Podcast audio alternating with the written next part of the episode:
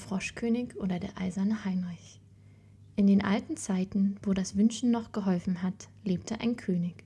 Dessen Töchter waren alle schön. Aber die jüngste war so schön, dass die Sonne selber, die doch so vieles gesehen hatte, sich wunderte, so oft sie ihr ins Gesicht schien. Nahe bei dem Schlosse des Königs lag ein großer dunkler Wald, und in dem Walde unter einer alten Linde war ein Brunnen. Wenn nun der Tag sehr heiß war, so ging das Königskind hinaus in den Wald und setzte sich an den Rand des kühlen Brunnens. Und wenn sie Langeweile hatte, so nahm sie eine goldene Kugel, warf sie in die Höhe und fing sie wieder. Und das war ihr liebstes Spielwerk. Nun trug es sich einmal zu, dass die goldene Kugel der Königstochter nicht in ihr Händchen fiel, das sie in die Höhe gehalten hatte, sondern vorbei auf die Erde schlug und geradezu ins Wasser hineinrollte. Die Königstochter folgte ihr mit den Augen nach, aber die Kugel verschwand, und der Brunnen war tief, so tief, dass man keinen Grund sah.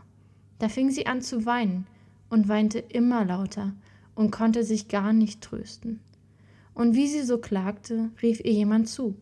Was hast du vor, Königstochter? Du schreist ja, dass ich einen Stein erbarmen möchte. Sie sah sich um, woher die Stimme käme. Da erblickte sie einen Frosch der seinen dicken, hässlichen Kopf aus dem Wasser streckte. Ach, du bist's, alter Wasserpatscher, sagte sie. Ich weine über meine goldene Kugel, die mir in den Brunnen hinabgefallen ist. Sei still und weine nicht, antwortete der Frosch. Ich kann wohl Rat schaffen, aber was gibst du mir, wenn ich dein Spielwerk wieder heraufhole? Was du haben willst, lieber Frosch, sagte sie. Meine Kleider, meine Perlen, meine Edelsteine und noch die goldene Krone, die ich trage. Der Frosch antwortete, Deine Kleider, deine Perlen und Edelsteine und deine goldene Krone, die mag ich nicht. Aber wenn du mich lieb haben willst, und ich soll dein Geselle und Spielkamerad sein, an deinem Tischlein neben dir sitzen, von deinem goldenen Tellerlein essen, aus deinem Becherlein trinken, in deinem Bettlein schlafen, wenn du mir das versprichst, so will ich hinuntersteigen und dir die goldene Kugel wieder heraufholen. Ach ja, sagte sie, ich verspreche dir alles, was du willst, wenn du mir nur die Kugel wiederbringst. Sie dachte aber, was der einfältige Frosch schwätzt, der sitzt im Wasser bei seinesgleichen und quakt und kann keines Menschen Geselle sein. Der Frosch, als er die Zusage erhalten hatte, tauchte seinen Kopf herunter, sank hinab und über ein Weilchen kam er wieder heraufgerudert, hatte die Kugel im Maul und warf sie ins Gras. Die Königstochter war voll Freude, als sie ihr schönes Spielwerk wieder erblickte, hob es auf und sprang damit fort. Mate, warte, rief der Frosch, nimm mich mit. Ich kann nicht so laufen wie du. Aber was half ihm? Dass er ihr sein Quak, Quak so laut nachschrie, als er konnte. Sie hörte nicht darauf, eilte nach Haus und hatte bald den armen Frosch vergessen, der wieder in seinen Brunnen hinabsteigen musste. Am anderen Tage, als sie mit dem König und allen Hofleuten sich zur Tafel gesetzt hatte und von ihrem goldenen Tellerlein aß, da kam, plitsch-platsch, plitsch-platsch, etwas die Marmortreppe heraufgekrochen. Und als es oben angelangt war, klopfte es an der Tür und rief: Königstochter Jüngste, mach mir auf! Sie lief und wollte sehen, wer da draußen wäre. Als sie aber aufmachte, so saß der Frosch davor. Da warf sie die Tür hastig zu, setzte sich wieder an den Tisch, und ihr war ganz Angst. Der König sah wohl, dass ihr das Herz gewaltig klopfte und sprach: Mein Kind, was fürchtest du dich? Steht etwa ein Riese vor der Tür und will dich holen? Ach nein, antwortete sie, es ist kein Riese, sondern ein garstiger Frosch. Was will der Frosch von dir? Ach, lieber Vater, als ich gestern im Wald bei meinem Brunnen saß und spielte, da fiel meine goldene Kugel ins Wasser. Und als ich so weinte, hat sie der Frosch wieder heraufgeholt. Und weil er es durchaus verlangte, so versprach ich ihm, er solle mein Gesell werden. Ich dachte aber nimmermehr, dass er aus seinem Wasser heraus könnte. Nun ist er draußen und will zu mir herein.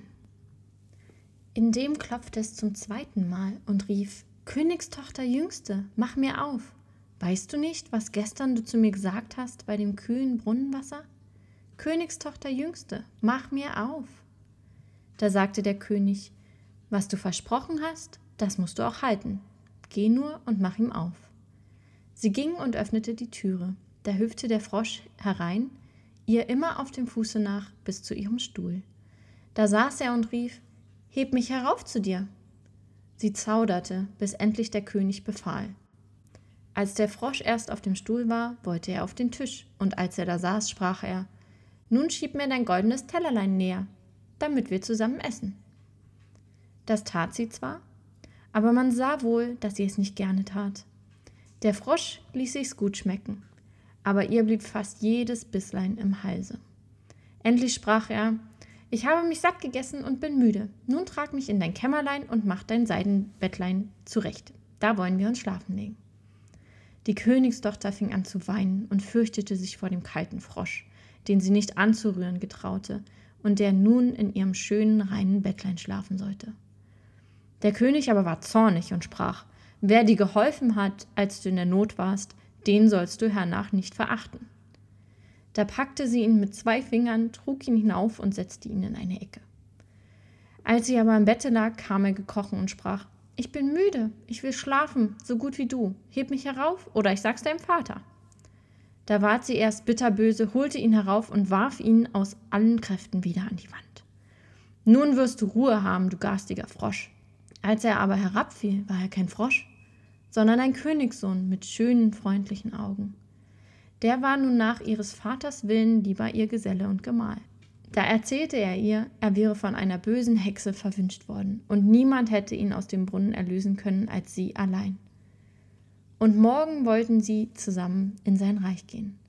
Dann schliefen sie ein, und am anderen Morgen, als die Sonne sie aufweckte, kam ein Wagen herangefahren mit acht weißen Pferden beschwandt. Die hatten weiße Straußfedern auf dem Kopf und gingen in goldenen Ketten. Und hinten stand der Diener des jungen Königs.